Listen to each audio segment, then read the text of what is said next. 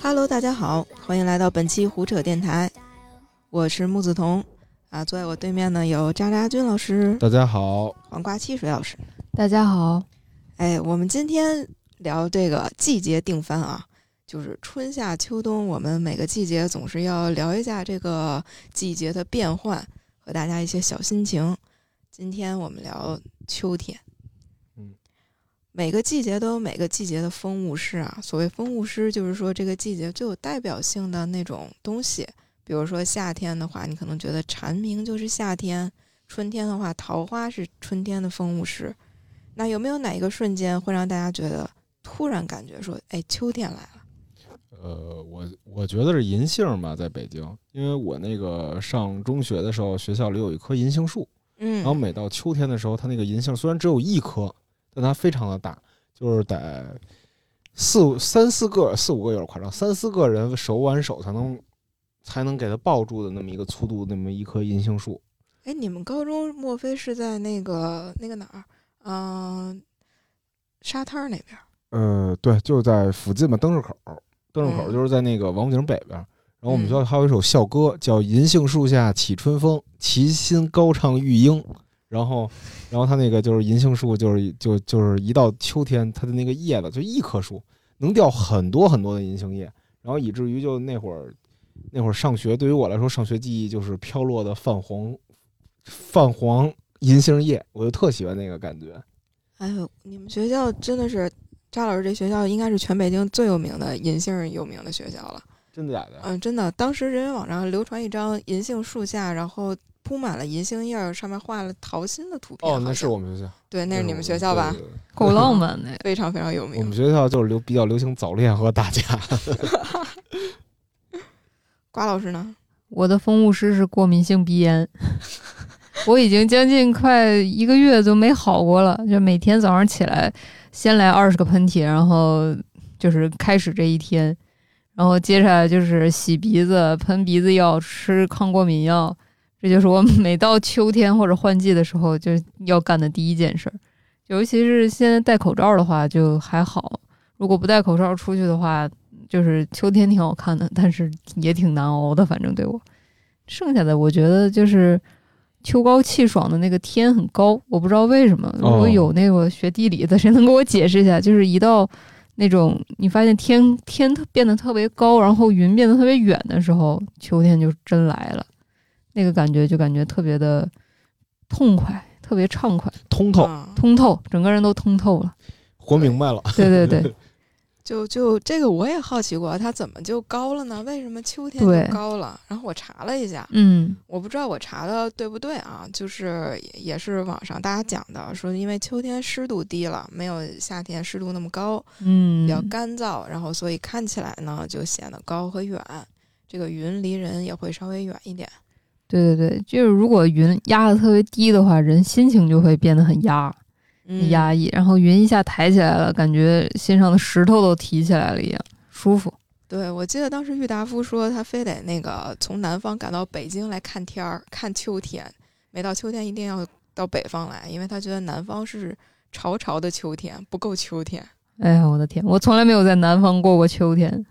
我我一直生活的地方都是恰好在比较干燥的地方过秋天，所以秋天就是一个非常舒服的季节。对，真的很美好。我嗯我对秋天感觉是特别意识流的，就是你会觉得风的味道它会有变化。哎，对对对，是，嗯，我我也觉得是，就它那个味道很难形容，就是在那个我昨天还特意查了，就秋天的味道，嗯嗯然，后很多人写得都非常玄学，就是什么木质香，然后夹杂着一点酸腐银杏叶的味道。我说这是什么味儿啊？就感觉写的够细的， 不太能理解。酸腐那不能是银杏叶儿，那得是果儿了吧？对对对，就是银杏它有一股独特的那个臭味啊，儿对，对臭鸡蛋味儿对那种。酸，有点微酸的对那对种对感觉。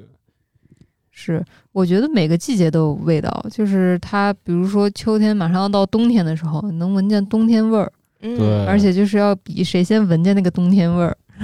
对，就那种冬天好像是干和冷，就像那种一块儿就是空气像一块玻璃，然后你恨不得你啪一敲它，咯楞楞的往下碎那种感觉。嗯对对对，对像冬天到春天的时候，能闻见春天味儿，然后就是人真的是一种知觉动物啊， 嗯， 对，鼻子很灵敏，对夏天就感觉闻夏天的那个湿润空气，感觉身体要长蘑菇了。对，哦，对对对，哎，对，嗯我我我扯一闲篇儿，就是我不知道大家有没有跟我一样的感觉，就是说到就是秋天的气味嘛。嗯然后就是小时候，就是比如说家里老人要来家里看你，就是他像我姥爷到我家门口的时候，我就能闻到他的味儿，就知道他要来了。哦，对，对，老人身上有老人味儿。对对对，老人身上有体味儿，对，对我有一天路过我们小区门口有一个老人家的房子的院子，然后里里面就跑飘出来了我姥姥的味 儿，就会觉得特别的亲切。亲切，亲就是切老嗯人的味道。它其实也不能说得上不好闻，但是它是一种特殊的味道，就是对一闻就知道是一个老人住在里面，然后他可能就是家里会放樟脑丸啊，就那种老哎人。对对对，嗯，我觉得秋天是一种嗯怎么说前世今生的风，嗯，那个风里好像有有记忆，然后但是它要它又让我有点害怕，就像黄昏的那种天色，不知道有没有感觉？就是黄昏的时候，太阳已经下去，然后天还没有完全黑，是那种蓝和黑之间的一种颜色，很深的蓝。然后那个时候就就日本叫逢魔时刻嘛，嗯，说这个黄昏交界的地方是人界与神界，或者说是那些非人之境界交汇的时刻。然后秋天给我感觉就是一年之中的逢魔时刻。就是进入那个 upside down 的那个世界了。呃，对对对，有点那意思啊。嗯，我是那天昨天吃完饭，我们三个吃完饭回来，然后坐在车车上吹那个哦风，发现那个风不粘人，就特别舒服。这就是秋天的风，而且是秋天开头的时候，不是收尾的时候。收尾的时候风就冷了，嗯，秋天刚开头，夏天还带了一点点小尾巴的时候，那个风吹到脸上的时候，它是擦过去的，它不会粘在你身上。对，对，在你身上啪一下就过去了，特别舒服。哎，话说这个时候就是赏叶的季节，大家有没有印象非常深刻的赏红叶或者别的叶的地方？嗯，因为我家就是住海淀，离山里特别近，就是住海淀西边那边，就相当于我只要一直扎，就是北京的那个那个那个门头沟山区了。嗯，然 后，所以我们家就是就没事儿就会去一个地儿叫潭柘寺，潭柘寺那边属于就是，应该是我地这个地理我是瞎说的啊，但我猜测是太行山余脉。哦，嗯然后它那个寺是北京最老的寺嘛，然后你开车到那儿的时候就已经到了半山腰了，然后那条路也非常好开，所以就有时候我到秋天的时候就会在那里有转弯儿，嗯就转弯儿，然后它那座山里就是全都是有红叶，就有那种层林尽染的感觉，但是没有像香山人那么多，但是也没有香山那么密集，就属于一个哦自然的枫叶，就是我挺喜欢去那儿看的。然后去年我还去了一个地儿，是房山有一叫披风岭的，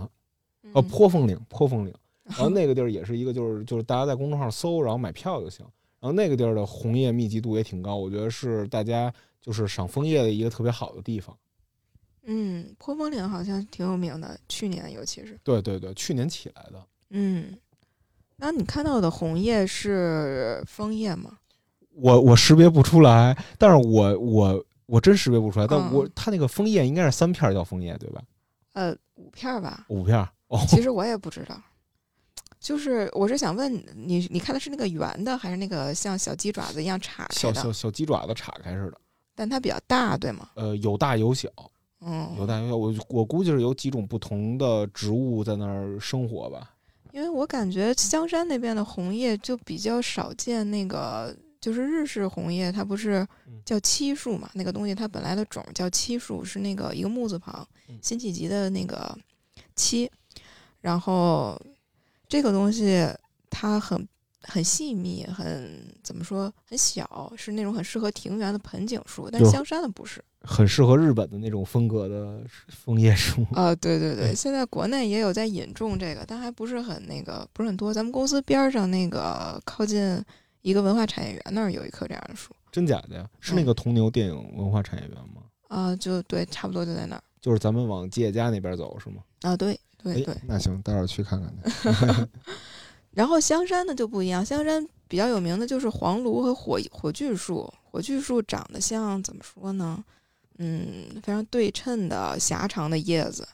总之看起来就不像小时候那种画儿里画的枫叶的样子。所以小时候我特别疑惑，我说枫叶难道就长这样吗？每次去香山，我都觉得枫叶红叶特别的丑。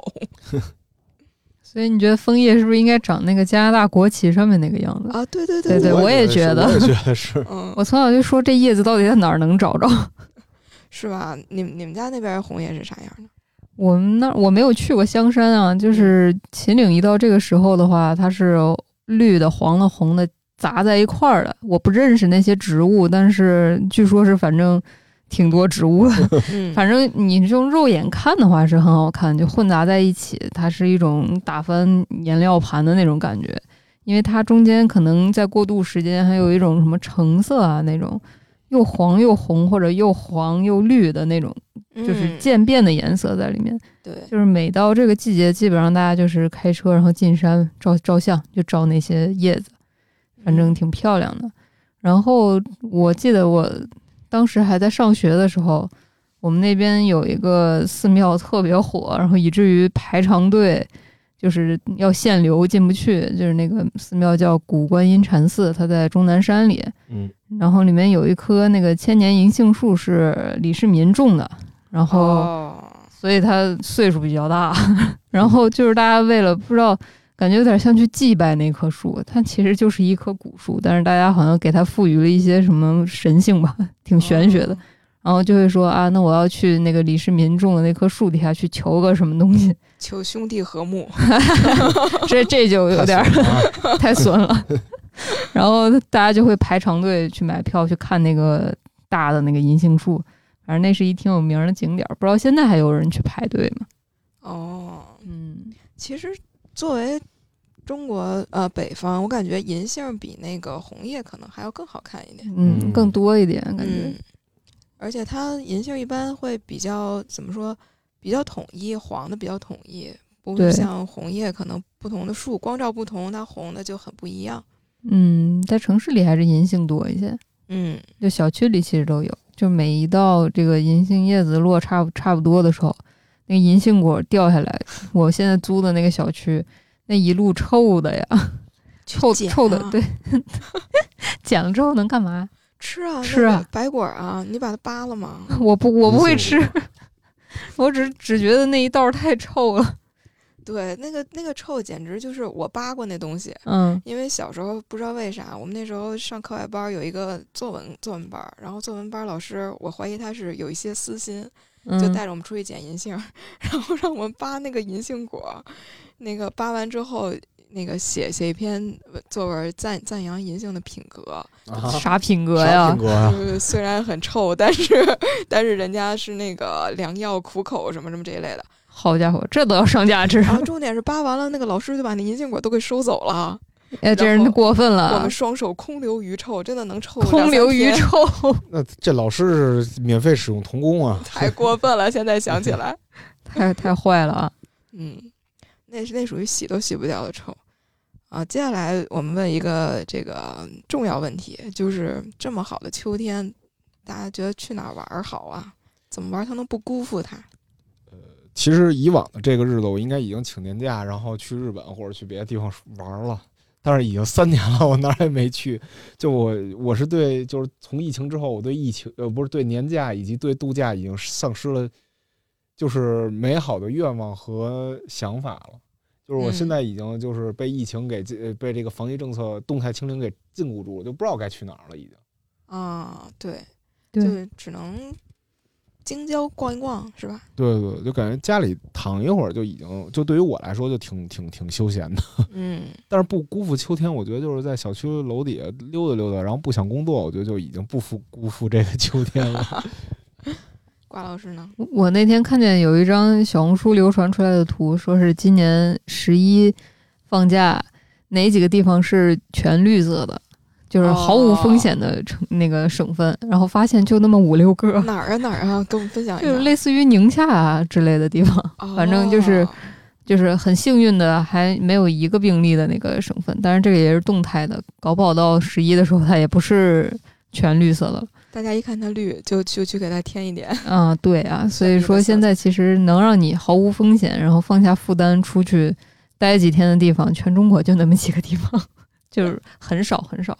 所以说，我现在你问我想去哪儿玩儿，我我我想去欧洲，我想去美国，我也去不了啊。 哎，因为就过往的秋天有在欧洲或者美国，没有，我我在欧洲都是夏天，在美国倒是有秋天，但是因为我在那个南加州那边，它没有秋天，它是纯纯夏天。我就一直是夏 一天。直吃是想到吃到太近了，对，就就它它也不是，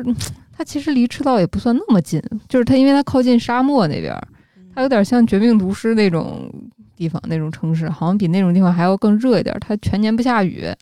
我记得当时九十、十一月份全穿短袖，嗯到十二月份说，哎呀，这终于能凉快一点了，穿个卫衣就撑死了，还有点热，所以就也没有什么秋天。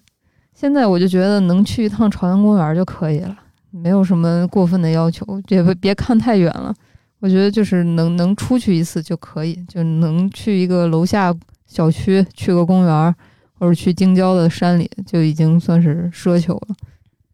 我我对我来说，好像就是有一些更小的活动能让我感受到秋天的快乐，比如说收集那个地雷，你知道吗？就是有一种紫色的小花儿叫草茉莉，然后它很香，呃，它带茉莉香，但它长得不是茉莉的样子。那个东西长它啥会？样啊？呃，等等，到时候下播我给大家看看照片儿。嗯嗯，这个花儿吧，就是它会结种子，它的种子在秋天会变成黑色的，长得就像一个一个小地雷。我们小时候哦就去、呃收集那个，然后小女孩之间还互相交换，或者是互相比，说：“哎，你看我今天捡了弄弄了十个，说你在哪儿发现一个宝地，就跟那个呃松露猎人就不能告诉别人你的松露在哪儿找的一样，就是每个小孩都有自己的那个嗯找地雷花的宝地。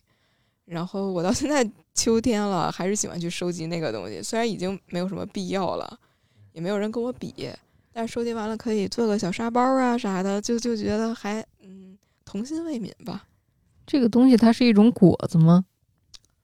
它类似于种子，哦它，我还以为它 能吃，我还想着收集起来是可以剥开吃了吗？吃是真吃不 了，咬不动了。了。对，还有嗯那个拔老嗯根儿，拔了我根儿，对我刚刚还想说，就是你捡那个果子地雷的时候，就像我有的时候走在路上就忍不住想去捡那个拔老根儿的那个根儿，嗯，想去就把那个叶子上那个根儿掰下来。但是捡完之后又想，也没人跟我比啊， 我捡它干嘛呢？我攒一把，拔根儿大赛。谁跟我比啊？我光捡它没用啊，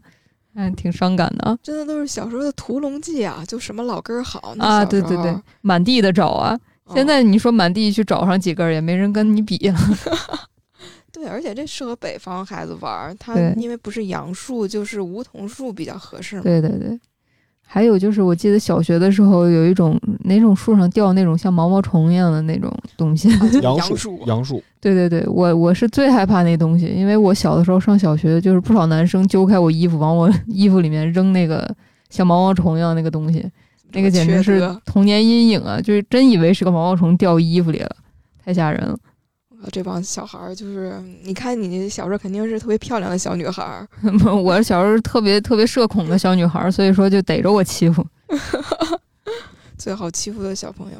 哎，对我还记得以前去那个，嗯，就是日本，他们不是喜欢赏赏樱和赏枫嘛？秋天的风物诗就是赏枫。他们有一个美术馆叫根津美术馆，那个疫情以后，如果大家能去东京的话，非常推荐大家去看看。好的，就是它的那个枫叶是可以说是全日本最好的各种枫叶景观的浓缩吧，可以说是。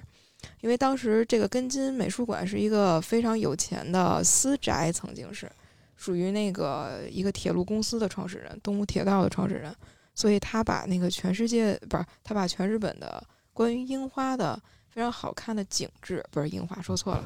枫叶的枫叶景致，对，都收罗到他那个很大的庭园里，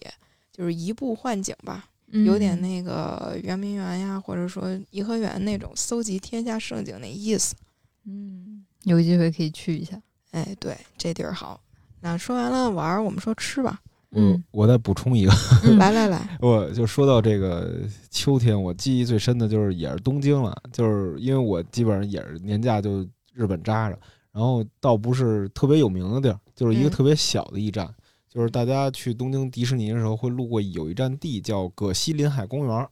嗯，然后那一站大家可以选择下，因为我有一年我基本上每不能说每次吧，因为我有一朋友住那儿，所以我每次都会在那站下。然后有一次秋天我就特别晚了，就也不是特别晚吧，就五点五点多就日本就已经开始下班的那个点儿，然后嗯葛西临海公园下，然后跟他们一块儿下车，然后我就说那今天来了就又来这儿了，我说一直就没看这公园到底长啥样，我过去过去转转吧。嗯然后到这临海公园儿，然后就特像那个日本电影里那种黑帮的特别破旧的码头，也不是说特别破旧吧，就特别没人的码头。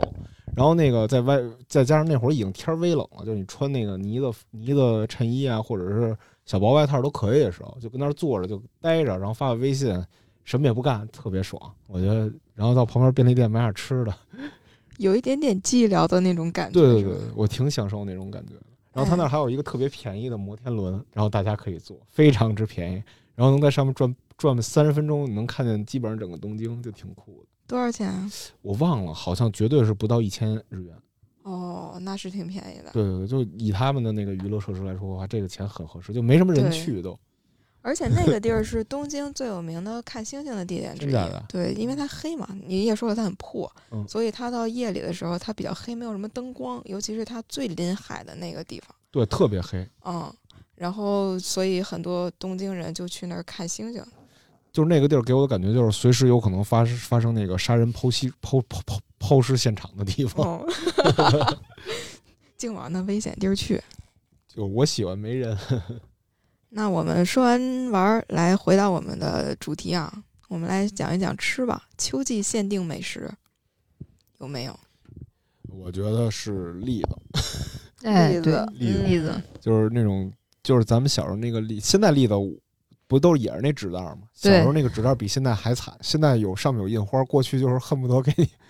给你弄一个就是那个档案袋儿，直接给你往里扔， 档 案袋儿，对，有点夸张啊，就那种特别 特别厚的牛皮纸袋儿给你往里扔。我啊其实不喜欢栗子的味儿，但是我每年秋天的时候，就我上学那会儿，还是长大了也好，就我听见糖炒栗子的那个声音，哎，就底下对石子儿吧，嗯对石子儿，然后拌那个栗子的声儿，我就觉哗得啦啦，哗啦啦特，我觉得的，特治愈，我都嗯，买一包，我记得几从几块钱到现在二十块钱一包，我就路过之后就会买，就我拿回去，其实我自己有吃一两颗，然后给爸爸嗯妈妈吃，但是我觉得。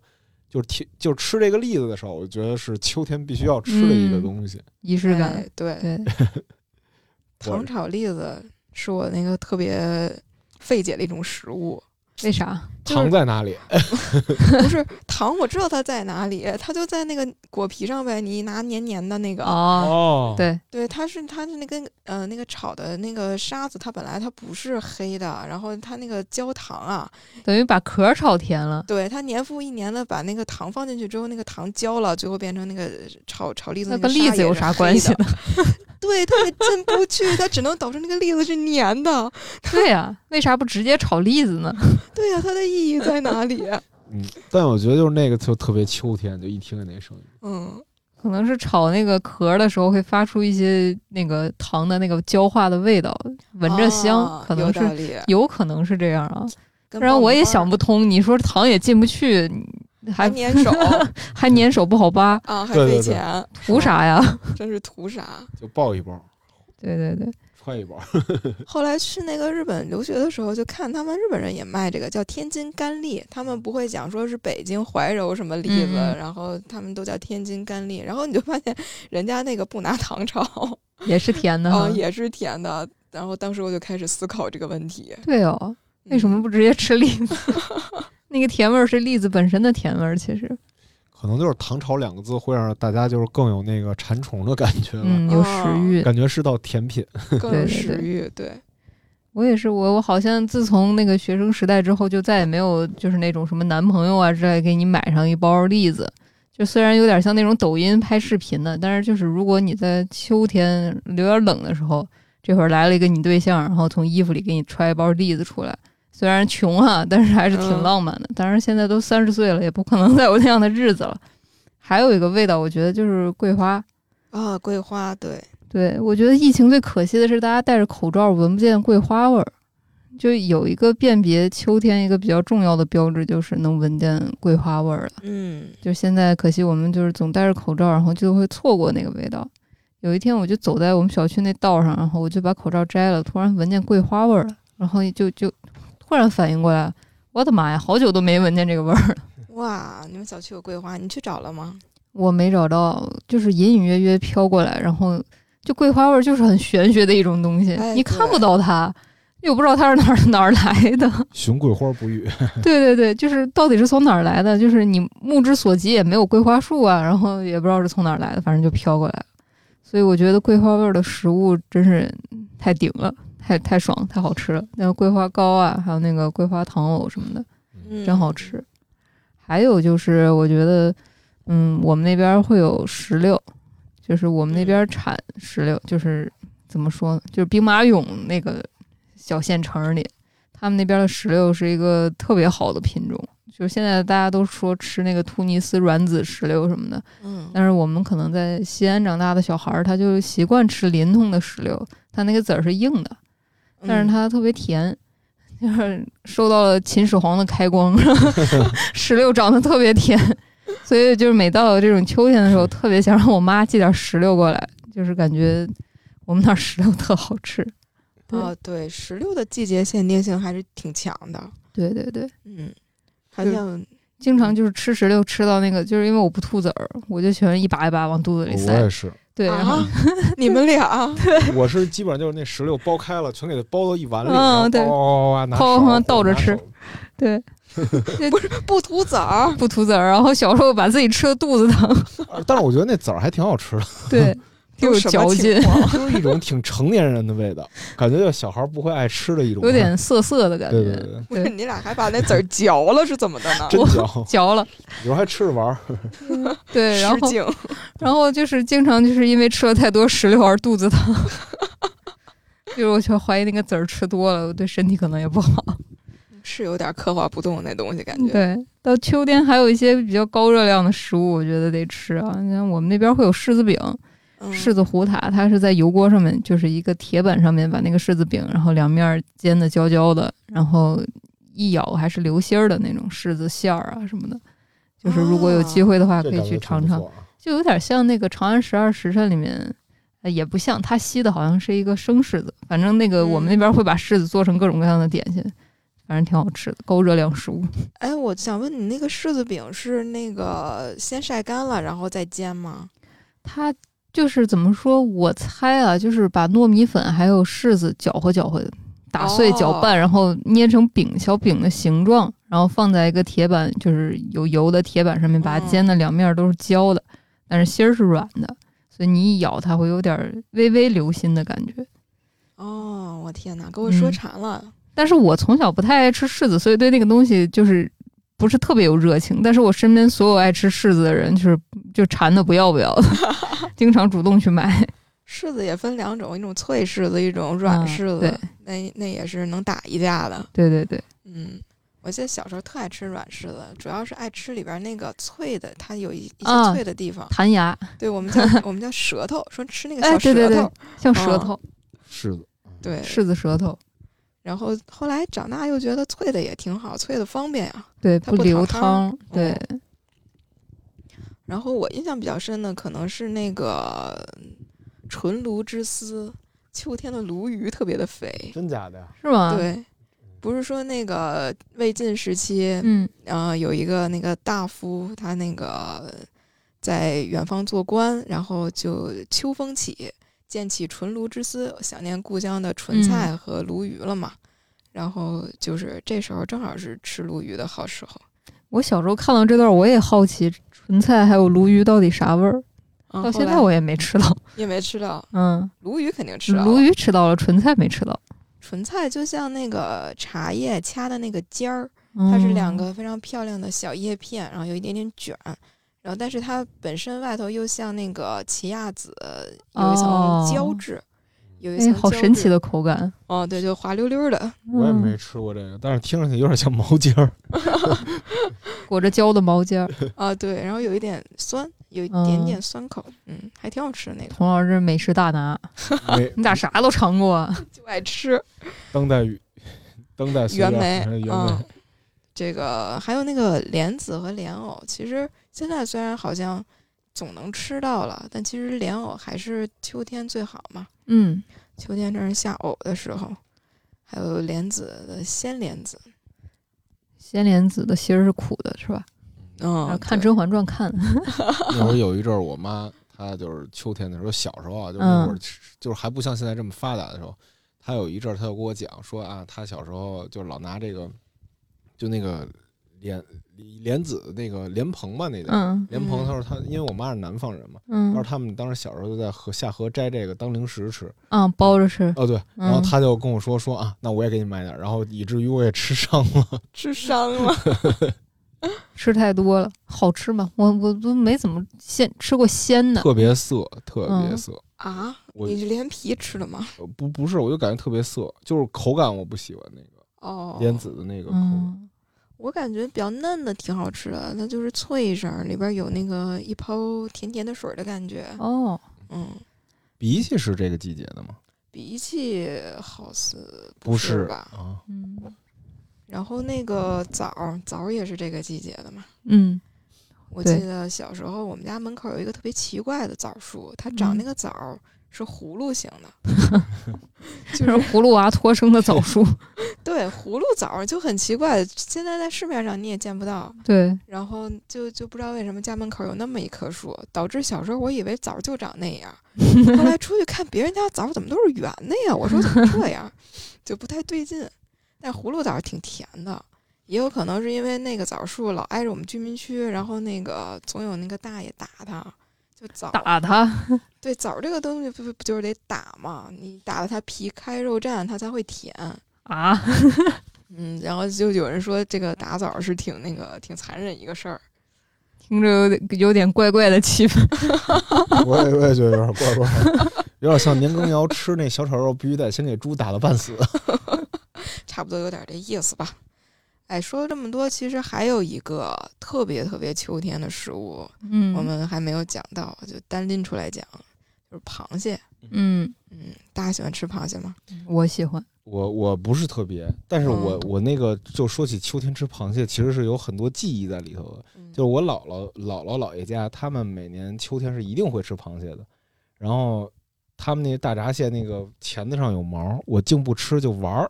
啊，就是拆你 玩儿那个毛， 哎，对对，拆螃蟹，拆螃蟹玩儿。小时 候，我喜欢你这样的朋 友。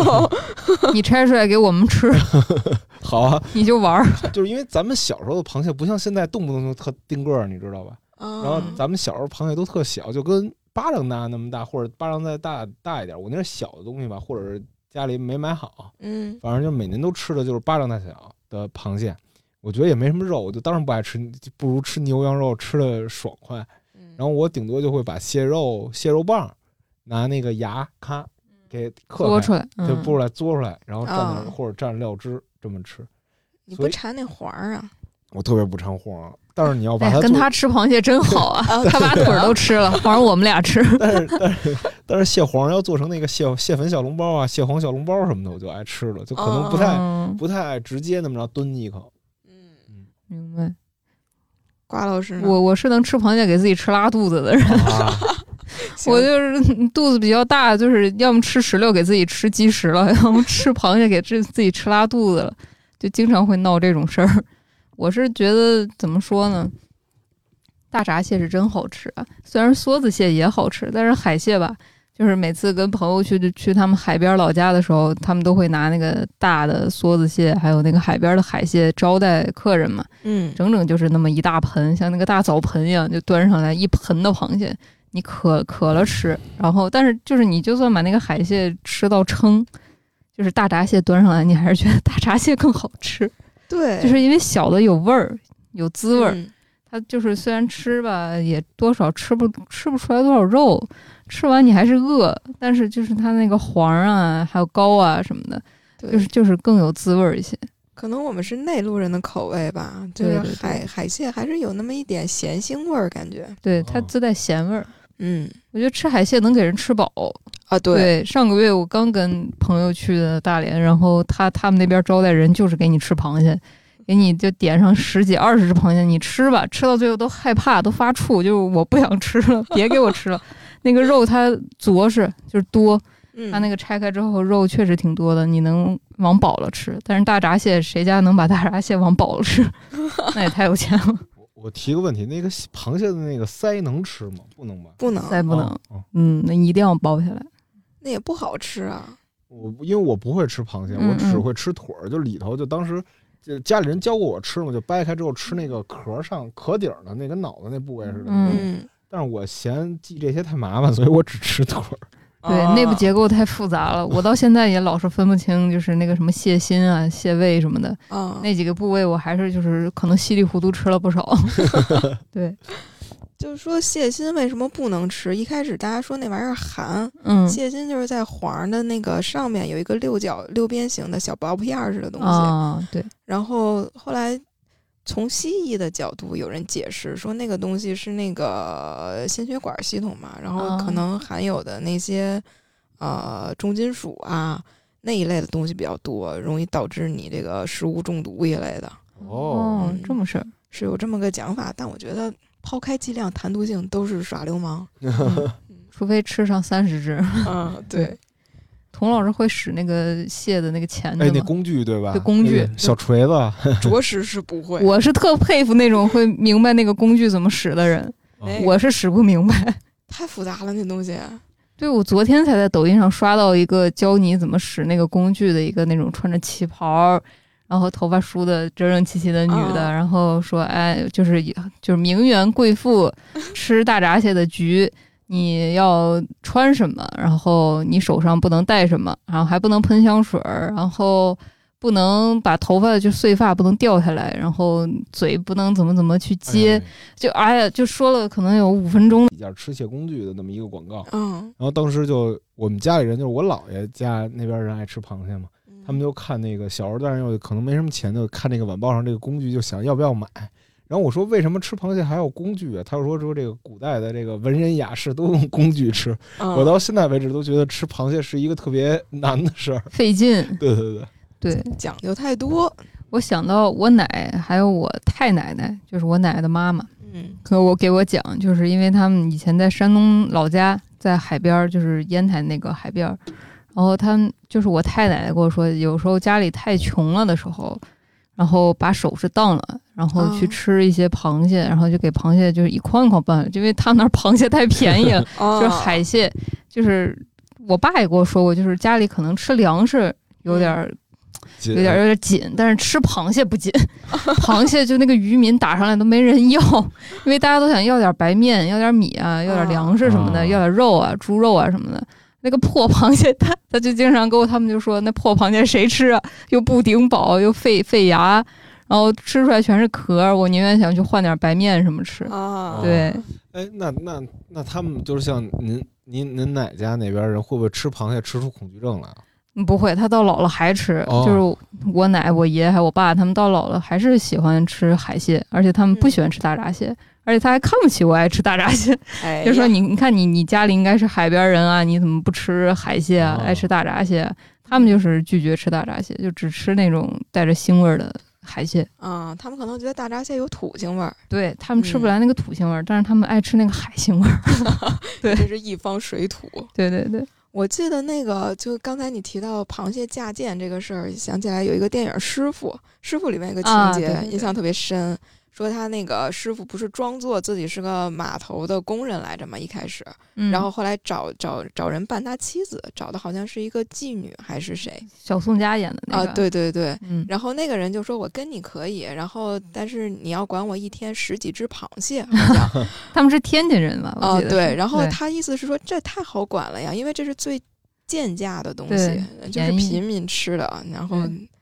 呃，就就当时我印象特别深刻。对我，我家里人给我讲的时候，我还觉得就难以置信。我觉得就是螃蟹是一种好贵的食物 啊，对 呀 Unbelievable 对啊，就是要过年过节，然后才能吃上那么几次。然后他们说那都是穷人没钱饿肚子的时候才能才吃的嗯东 西。我想起来，我有一个盐城的朋友，嗯然后他总是跟我讲他们那儿螃蟹有多便宜，因为他们那儿也是靠海嘛。嗯，然后河湖也特别的多，他们那儿是百河之城，好像是。真有口福啊。嗯，对，所以大闸蟹和海蟹都有。然后说他们那儿摆摆席就是要上一大盘的那个螃蟹，嗯，但是呢，永远没有人吃。因为很麻烦， 还不如吃肘子。对，大家还不如吃肘子，啊就对很更多更好的东西。但螃蟹是一种牌面儿，就一定要有，嗯所以就是每次办席的人家就会把那个席上剩的那些好几百只螃蟹拎回去，嗯，然后家里的爷爷奶奶就会拆那个螃蟹，拆成蟹粉。哦，我就说那几百只螃蟹怎么办啊？嗯，对。哦然后我就有幸吃到了人家家里人拆的蟹粉。亲手剥开的。哦，对，嗯，太幸福了，就是烧豆腐什么的。啊，蟹粉烧豆腐，对对哦对，要把那个蟹粉拌到面里，就南方的那种细的面里蟹粉面啊，也好吃。但好我记吃嗯但我记得南方还有一种特别的那个螃蟹盖饭，就是秃黄油饭。啊，啊！对对对对，也是挺流行。对，虽然我不爱吃螃蟹，但是我看那个就是自媒体发的，就是有些写食物就写到秃黄油饭的时候，我还挺想尝一尝的，嗯，对涂黄油是真的太好吃了。对，真的好吃。真的嗯好吃。但但是你得甄别商家，有一些商家很缺德，他把那个螃蟹壳儿也一起搁里头搅，为了增加那个螃蟹味儿，结果他搅的又不是很碎，然后你就能硌吃到，牙呀，对你就能吃到螃蟹壳儿，那简直是要老命，真的。妈 呀！所以说还是得去那种店里现做的那种秃黄油饭嗯的地方嘛。嗯，或者是挑贵的买。不行就去趟上上海 啊、江苏啊那边儿。哦，对，嗯、当然这应该胆固醇套餐了吧？这是对着实是胆固醇痛风高警的。告啊，就是这个秃黄油面和三虾面，我觉得是去南方必吃的两个东西。完了，这我去南方哪回我都吃红烧牛肉面，怎么是红烧牛肉面不是呢？不是，就是我就是出去我不太就是喝我就是可能就是从小在内陆长大，所以对嗯河鲜海鲜就是比较挑剔，可能有点儿腥味儿就不太能接受。哦行，就是康师傅红烧牛肉哎，面，对，那个吃能吃两碗， 哦，听懂了。对就是这我也想试试秃黄油饭，我得找机嗯会试试。嗯，话说你们吃过生螃蟹吗？没有，哎呀，我特想吃生腌的那个螃蟹，呃，哦就就是 韩国人的那种醉蟹，还有还有酱蟹，啊酱，蟹什么的。对对对，嗯，就上抖海人是醉蟹，韩国人是酱蟹。抖音不是有一个生腌艺术家吗？我特爱看他生腌啊各种对对那个对河鲜海鲜，我觉得对特 香。 哎，你虽然不吃，但你爱看对， 对对，我因为他真的挺好吃的，就是看起嗯来就很好吃。就哎，给太想尝尝了。给他整点秘制小料汁儿。嗯嗯，但我我看韩国人他们不是说那个是什么那个偷米饭的贼嘛？就是以前嗯看那个《来自星星的你》的时候，全智贤演那女的，她非要嗯在那个电视购物上面买那个酱蟹，嗯，然后 说这个是偷米饭的贼。那个时候我可能上大一吧，然后我就在想，我去，这是什么东西啊？看着好 好吃啊！然后直到现在也没机会吃上，但其实就北京就有，但一直没有有功夫去。哎呀，太想吃了，也有点不敢，有点怕。对，害怕又有寄生虫套餐， 嗯，对，嗯，对对对。但是嘴瘾又又克制不了。哎那下回去望京转悠转悠，看看有没有对对对韩国城那边有没有好吃的。我吃过那种南方宁波那边人寄过来的酱，呃，叫什么？应该是醉蟹，醉蟹就是醉生醉的那种小泥蟹，就是非常小，嗯，硬币大小那种，然后太腥了，太难腥了吃了， 对不起，这是啥味儿啊？ 对不起，给我借千里迢迢寄过来的朋友，但是，嗯，就是腥，纯腥，土带腥味着儿。酒味儿的腥。然后你把它，我后来实在受不了，我说把它蒸熟了吃吧，蒸熟了吃依旧是腥的，而且它因为很小，所以那螃蟹你无法分辨里头有什么心肝儿肺啊那些东西，那只能你就只能整个嚼。哦我觉得吃海鲜还有河鲜最大的问题还是处理，看怎么样。嗯它要能又新鲜又处理的好得当，就生腌，我觉得肯定没问题。嗯，行，螃蟹聊到这儿吧，我们来聊聊这个一些形而上的东西，嗯比如说有关秋天的文学作品。嗯来，二位老师有没有什么印象深刻的呢？呃，其实昨天提到这个，我想了半天， 我想了半天，我最后就是想到有一本儿吧，它不是写秋天的事儿，但它的名字还有它的整个故事的背景，让我感觉就是非常适合秋天。家春秋，哦啊不不不 不，这是那个丧逼文学始祖的那个那个太宰治写过一个短片儿叫《斜阳》，哦就，讲那个战后日本贵族，然后当时时代巨变嘛，然后一方面是那个日本战后签新宪法了，然后整个社会特别动荡，然后嗯过去那个贵族也穷了，然后但他们还想维持体面，嗯然后与此同时，他就通过姐弟的信、呃姐姐和弟弟的信件，然后写他们破灭的那种感觉，哦就是信信仰破灭啊，然后阶级阶级扑灭。就过去日本不是有大名啊，包括贵族什么的。嗯然后等那个战后新宪法之后，他们家他们家家境日渐衰落，然后他们又没有什么求生的能力，还得维持那个摇摇欲坠的体面，就感觉嗯挺、就是悲秋的那种感觉。贵族的秋天，对对对，就还写的挺有意思的那本儿。然后最后他那个姐姐选择选择在这个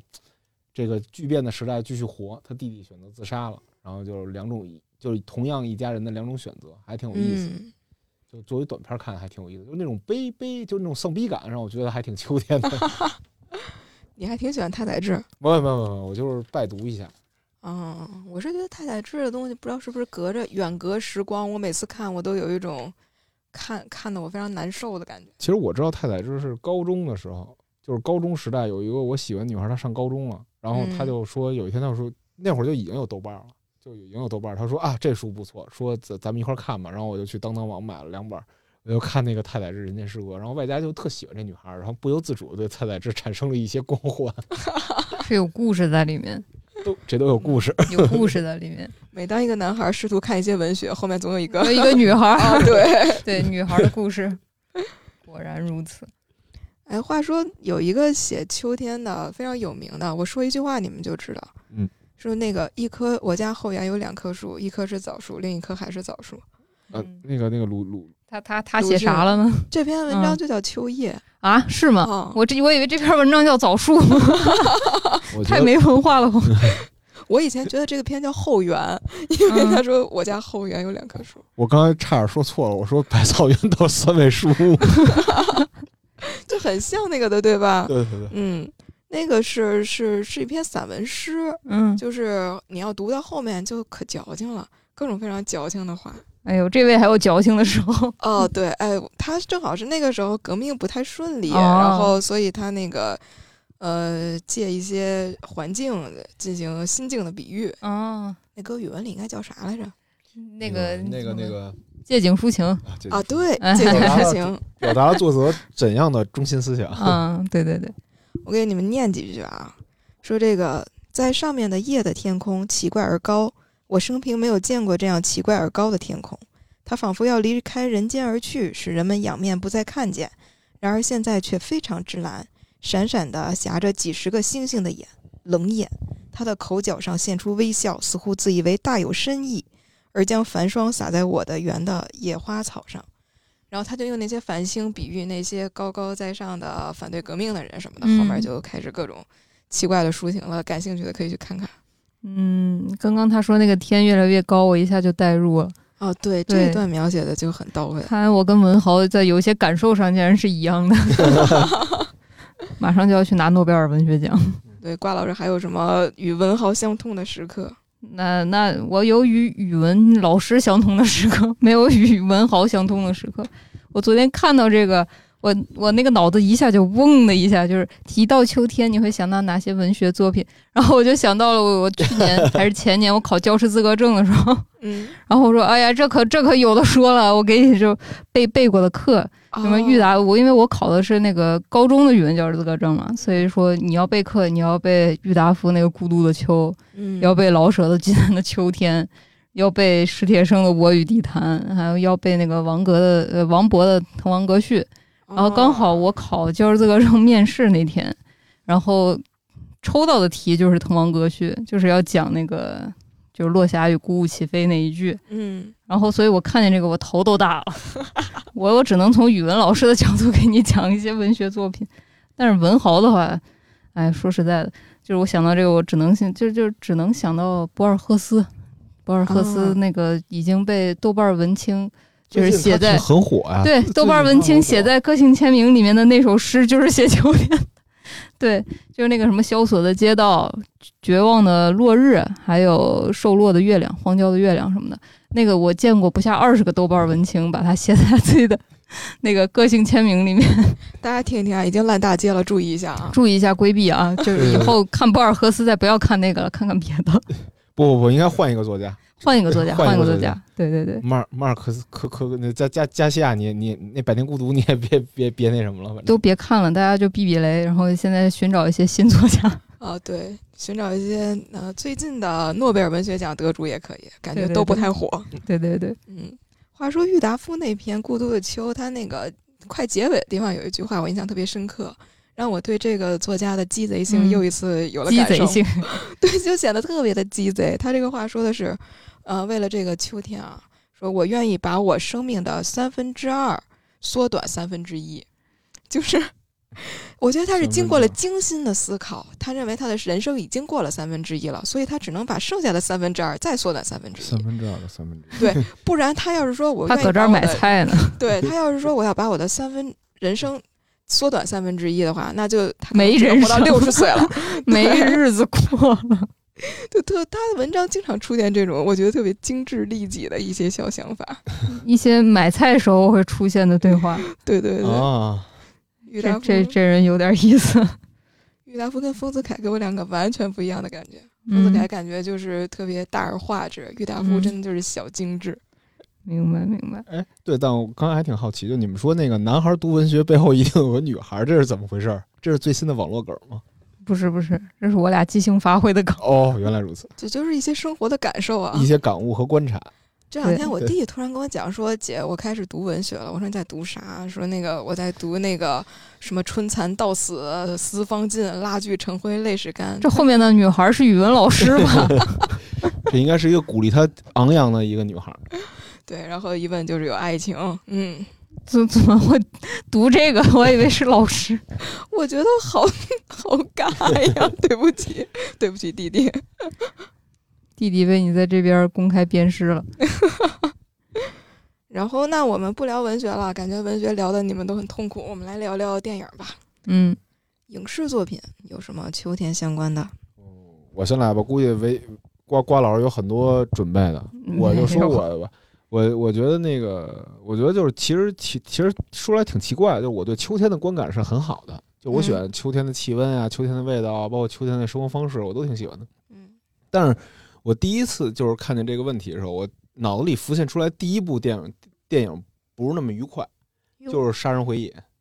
嗯，挺秋天的，对对对挺秋天的。对，就是他那个那个那个给我演员讲讲。就是他那个不是以华城连续杀人案为背景吗？嗯，就是就当时有一个变态，然后他会在路边儿等的女女孩儿过去，然后拿他们的衣物勒死他们，然然后并性实施性侵犯，然后当当时有十多个女孩儿吧，然后死了，嗯，就是就是死惨死那种。然后比如说在私处被塞入桃子碎块儿啊，什么乱七八糟的这种各种细节。嗯反正这个案子是当时韩国那个年代一个特八十年代特别重要的一个连续杀人案吧。然后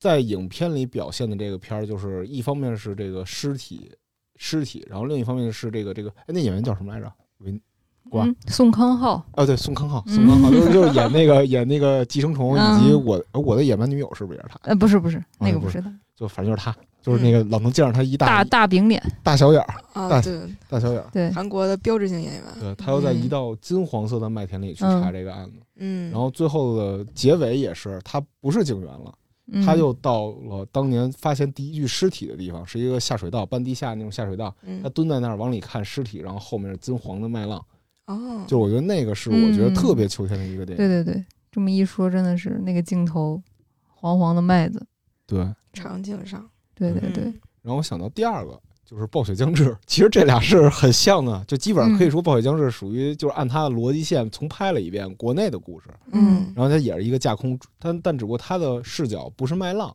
嗯是那种南方的工业城市，特别脏，给你感觉空气特别脏。然后还有南方，它到秋天的时候也会有秋雨嘛，然后嗯嗯那种秋雨就特别让人治愈，抑郁的郁的那种、嗯那种感觉。就是我觉得这两部电影是我脑子里就是特别秋秋味儿，有有秋天那种画面的那种电影。嗯，明白。我我感觉我我第一个想到是小森林，小森林嗯夏秋篇，它不是分冬春和夏秋两篇嘛，嗯讲一个东京过得不幸福的东漂回老家种田的姑那个小姑娘。的嗯故事。然后夏秋，他基本上就是种田、做饭，种田、做饭，就是这么嗯两件事儿。 然后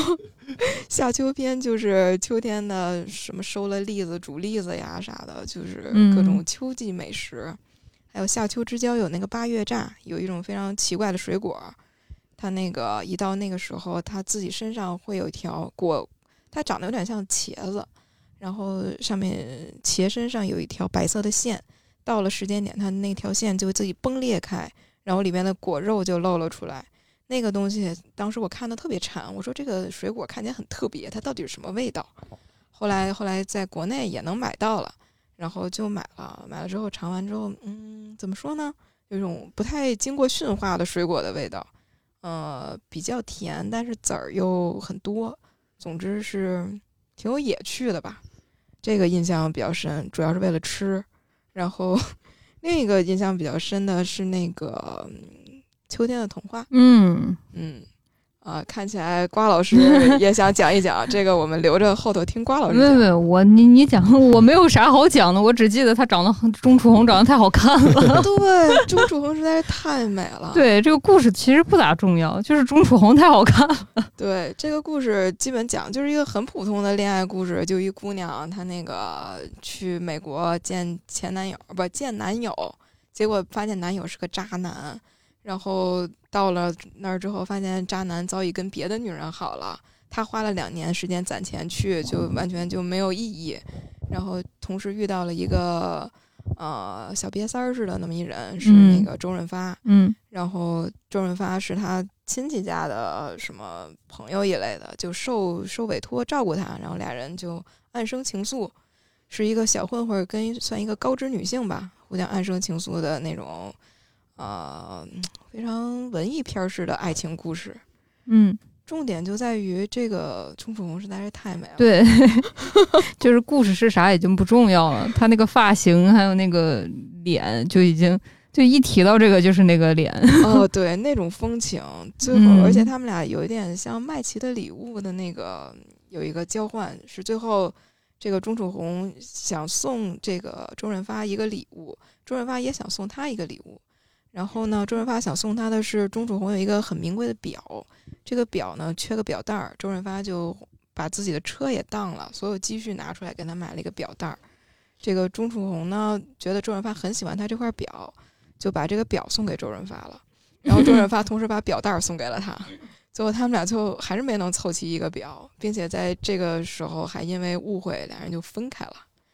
呃，大家都说故事如果停在这儿还挺隽永的，但最后哎又给了俩人一个快乐的结局，嗯，快往快乐走的开放式结局，反正挺适合秋天没事儿看着甜一下的，嗯其实蛮甜的这个电影。嗯，瓜老师还有什么其他的？我我我想想了一下啊，反正你一定要带秋的话，肯定有很多豆瓣文青要喜欢看红麦，因为红麦春夏秋冬都有。嗯，但是秋天的故事吧，就是其实我看红麦经常看睡着， 反正因为它其实，在季节那个季节只是一个背景，一个设定啊，它讲的可能还是人和人一些哲学的议题，所以说想看就看，不想看也就无所谓。哦，就给是大家补充一下，侯麦是一个法国导演，不是中国人啊。好吧， 对对对，是个法国导演，反正就是法国人拍文艺片儿，哼哼唧唧、絮絮叨叨，经常就是你看两个小时，你你你感觉自己啥也没看，反正就是喜欢那口儿的就挺喜欢的，但不喜欢的可能就看不、看不进去吧。其他的，我觉得就是一提到秋天，我就想到汤唯的《晚秋》，穿的那件儿风衣，我的天，当时那风衣太火了。汤唯这个衣服上，因为汤唯就是长得又高又瘦，对，然后那个头发又特别漂亮，所以就是当时她拍晚秋的时候，脸上真的是一点儿妆都没有，就穿一个土黄色的风衣，围个围巾。她和玄彬演的嘛，她是一个女犯人。啊，剧情什么的就不就不说了，反正那风衣是真好看，就是她就是在那种秋风里面站着，然后头发就随便盘了一下，还掉了好多头发下来，然嗯后围了个围巾，然后穿那个土黄色风衣，然后在公交车上什么的，哎呀，特别漂亮，特别漂亮。嗯特别高级。但是对嗯我看完了，我也没记住这事儿讲了个什么，我光记住汤唯好漂 亮。对我光记住汤唯就是又又不说话，就大家经常诟病她演技不好啊什么的，就是见仁见智吧。反正我也觉得她演技可能就是没有那么好，嗯，但是他在那个晚秋里面，他确实是也不需要啥演技，他也没有说几句台词，他就全程摆着那一张脸，就他就是秋天。哦，我觉得汤唯就是秋天，对，哎，别说，仔细一想，汤唯这个整个人给人的感觉就是蛮就很秋秋天，对对对。嗯然后说到汤唯，就想到她的新新电影，她的新电影其实也挺秋天的，就是《分手的决心》啊，就可嗯能前一阵子大家都看了，反正我觉得那个电影也是一个挺秋天的故事，挺挺悲伤的嘛，因为有最点后冷色 调，对冷色调，包括他和这个警察互相之间就是又喜欢又不喜欢，就是反正那种各种各样的纠缠吧。最后他死在那个海边儿，反正这整个电影是一种很秋天的基调，就是因为嗯中间还有他们下着雨去约会啊什么的，就是就是有的时候让你觉得哎呀他俩真好啊在一块儿，然后有的时候又感觉事情不对了。反正这个电影也挺好看的，大家可以去看一看。其实我感觉就是东亚爱情就是不痛不行的那种，对，这就是一个东亚爱情模板。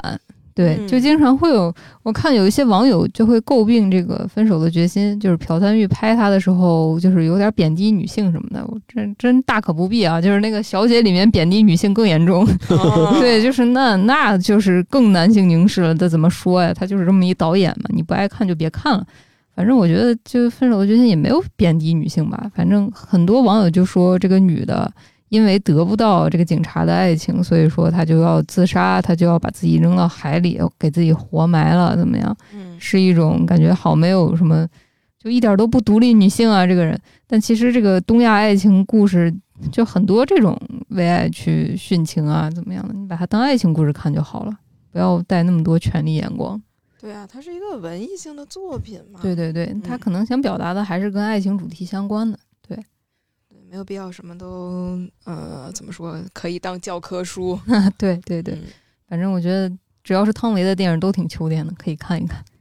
哎，对我还想到那个有一个非常神奇的日本电影叫《去见瀑布》，讲嗯讲七个日本老太太，然后嗯那个跟着一导游去山里，想想去看一个瀑布，说是梦幻般的瀑布，嗯， 结果刚进山导游丢了，然啊后，这七个老太太 就没办法，他们就开始迷路，然后这一路一边迷路吧，在那个秋叶遍布的林子里，然后也没有办法，就是。走着走着非常沮丧，突然开始跳起了广场舞啊然后或者呃就类似于这广怎场么舞，感觉像是印度电影？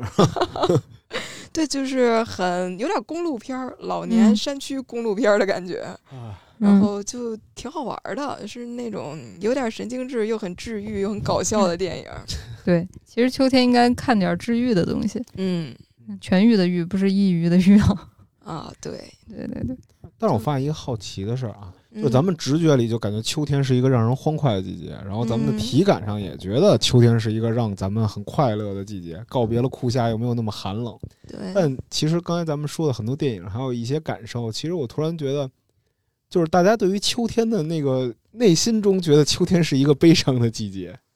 对，对，然后总好像要反抗一下那个“自古逢秋悲凄凉”嘛，对不对？嗯然后但是我言秋日胜春朝，嗯。嘿，嗯，就得那个反对抗一下 啊，嗯就是就是因为我之前去安定看病的时候，嗯医生就会说秋天那个抑郁症就是复发频率特别高，因为就他们也没给我解释是为啥，反正秋冬季节肯定是比春夏季节要高的，就是秋冬季节哦人更容易就是你也不知道就是哪儿出了问题，你咔啦一下就抑郁了，而且是真的病理性的抑郁啊，就是可能嗯生理会有一些就是病生病的一些变化，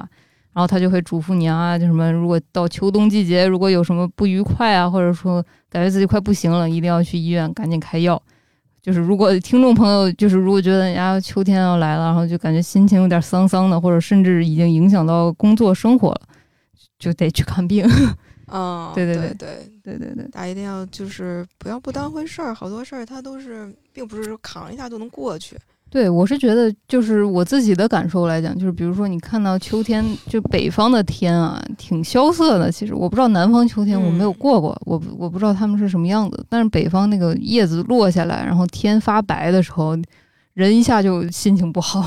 嗯，对对，没有太阳，天是死白死白那种惨白的死，就是那种天空的颜色。然后叶子也就是黄黄的、枯枯的。嗯然后哦那个时候人一下就，哎呀不行了， 哎呀太太丧了，不行了。对没来由的生命力好像就被抽走了一 对些。对对，一个 虽然。一个低饱和度的季对节，对，啊低饱和度的，对对对，就是那个色调，反正挺治愈的啊。嗯，对，夏天一般人都不会有太大的事儿。夏天因为到处都是绿色的、蓝色的，对，天也蓝，然后也有阳光，然后叶子也绿绿的，人就是在生理上会舒服一些。但是到对秋天，我们就要保重了啊，就是 要保重了。对，关关照好自己。而且可能是夏天大家都太热了，导致大家都烦到天气了，就已经不烦自己的事儿了。对，你又出很多的汗，然后代谢一下就上去了。对嗯，那我们最后聊一下哦秋天的仪式感吧。大家有没有一些秋日仪式感是觉得每到秋天必做的事情？我我想了半天，好好像唯一一点嗯是每到秋天都要吃顿涮锅的，就我还挺奇怪的，就是就是铜锅涮肉啊，嗯就是我就是如果冬天结束，就天气转暖了之后，我是不会再吃铜锅涮肉了。哦嗯，太热，对对对对，但是一旦这个天就是第一场秋雨下了之后，我就特别分外的想哎，吃铜锅肉。对，是啊贴秋膘。对我也不嗯是，就就我听说过这个词儿啊，但嗯是完全是无意识的，就想去南门啊，或者想去路边儿的那种，甭管是在哪儿，就是铜锅涮肉一顿，嗯，就那种感觉。然后对最好是身上还被雨淋过一遭 的，这对有点太矫情了。有道理。真的吃吃铜锅涮肉真的太暖和了。嗯，我觉得在北京就是抵挡秋天和冬天的那个最最厉害的武器就是铜锅涮肉。你们这儿铜锅涮肉太好吃了，就没来由的好吃，主要对对，对，铜锅还跟那种普通锅还感感受上不一样，它好像像一一一盆炭火一样在你面前。对，咕嘟咕咕嘟咕，特别好。挂老师的仪式感，我的仪式感就是我在夏天的时候，我一般不喝热的咖啡，但是我一到天气转凉的时候，就是喝那个第一杯热咖啡的时候，就是秋天来了，秋天仪式感。所以说啊秋天必须做的事儿就是喝热咖啡，然后吃肉桂卷儿，或嗯者说喝一杯肉桂拿铁。就小的时候觉得肉桂这个味儿非常非常之奇怪啊，就是嗯炖红烧肉放的桂皮，这谁会喝这玩意儿？什么玩意儿？怪味儿。 但是不知道为什么，就长大之后就会拥有一些成人的味觉，啊，就对很。对对怪。就是小的时候你就是觉得很恶心的东西， 嗯， 很很很别扭的东西，然后长大就一下爱上了。然后我觉得喝一杯肉桂的拿铁，哎，肉桂跟桂花一样，都是我觉得它们从气味上就很特别，它们的气味闻起来就给人甜的感觉。嗯，按说甜乎乎的，甜应该是味蕾的感觉，对吧？但是，嗯、嗯，嗅觉，有些东西你闻起来就甜，嗯，肉桂不仅闻起来甜，它闻起来还暖。对嗯，像那个呃肉桂苹果也 是，对嗯，肉桂苹果很秋冬，冬天就是热红酒了，对对热对啊啤热红酒，对对对对冬天热红酒，哎，那我们可以等到冬天留着聊。，如何制作热红酒？我秋天的仪式感就肯定是吃螃蟹，嗯？然后对对对，以前总是觉得应该中秋时候吃螃蟹，中秋一边赏月一边喝着那个黄酒，嗯然后一边吃螃蟹。但后来发现中秋吃的螃蟹总是不好吃，嗯它永远没有十一月的时候好吃。嗯，其实十一月才是螃蟹最肥的时候，对嗯、会吃，然后后来就就渐渐对这个仪式感产生了一点质疑，嗯，就不由自主想把它往后推一推。变成了十一月的仪式感，嗯，对。大家有没有觉得今年北京真的是很特别，秋天特别的长？来得早，我我嗯我觉得千万别这么觉得，因为北京秋天我觉得太短了，就是对快乐时间它是非常短短暂暂。对对对，嗯，就是往年给我这种感觉，秋天可能到不了俩礼拜，就是一晃就过去了。嗯刚意识到它来了，它就走了。对，但是今年好像就是凉快的比较早一点，嗯，他竟然待的久了一点， 对嗯，有点惊喜，希望它再长点儿。对，对，希望它再长点儿。说一场秋雨一场寒，十场秋雨要穿棉。然后算了算，今年的秋雨好像还没太多。下了一两场，一两场应该嗯是。我喜欢秋雨，秋雨跟下雨不一样，下雨下了之后你特闷，但秋雨你下了之后就就一种孤独感就上来了，孤独啊感上来之后你又特享受这种感觉， 对，有点矫情我。就很爽利，然后有有跟夏天又不一样的泥土味儿，也是有泥土味儿，嗯但不一样。对，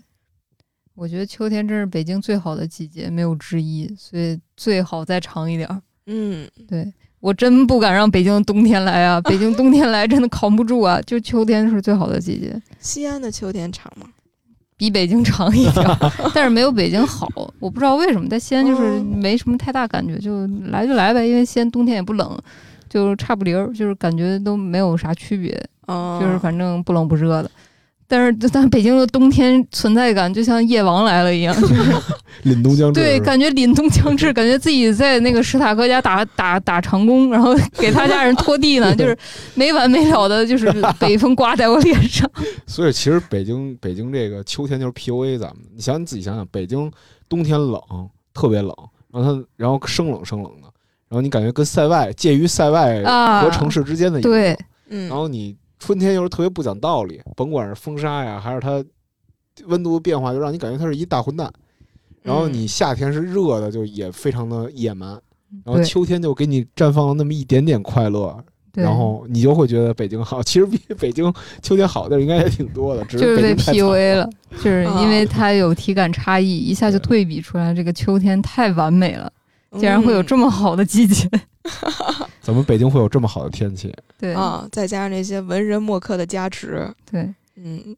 有机会来的就骑自行车在那个胡同里面乱窜，太舒服了。真的太舒服了。啊对我觉得谁要是十一过来北京来玩儿，也甭去那什么大景点儿，对，你就骑自行车，啊，就瞎骑转嗯自行车上什么东四沙滩儿、什么美术馆那边儿，你就迷路对去吧。对迷路迷路太爽了。我就来北京三年，我就是喜欢在北京那个胡同里迷路，爱走哪走哪，管他呢，就是走呗，反正横平竖直的也不会把你拐到哪去。 哦，对，然后你随便走到走走走到一拐角，指不定就发现一古迹。对对对，嗯特别惊喜。其实北京跟西安的城市规划挺像，就是大直道，你嗯，不会有在别的城市那种对斜道啊之类的，你只要奔一个方向走，永远丢不 了。对，就是我和几个西安的朋友都发现，我们就是来北京认路最快的人，因为我们在西安也是靠这个上北下南，就是我们能分得清东南西北，嗯西安小孩分得清，北京小孩也分得清，就是我们就知道从那儿绕一下，然后再拐出去，然后就到了那个那个道儿，然后就脑子里面会规划出来那个，不就是俩平行的道儿，然后我从这儿穿过去就到了吗？啊但是可对能就是别的，就是他可能别的地方的斜道孩子斜道多一点儿，然后他嗯就会 get 不到这个。但是我一来北京，觉得我的天，太亲切了，这不就是放大版的我家 吗？就横平竖直的，就是那些路和胡同，感觉是参考线。对对对，就是特别、嗯特别舒服，特别利索。啊，所以北京人一到望京就迷了，就不行了。啊对望京京不真行不行，望京是斜的，对，望嗯京像个圆环一样，望京望京像是北京的阑尾，多出来一截儿。 对，这话说的，我们可以把好多科科技公司和某些前司飞出去全说出去。对，一语双关了，突然。 行，那我们今儿就到这儿吧。嗯，祝行大家秋天快乐。快乐快乐，多吃螃蟹，嗯，拜拜。拜拜八八六。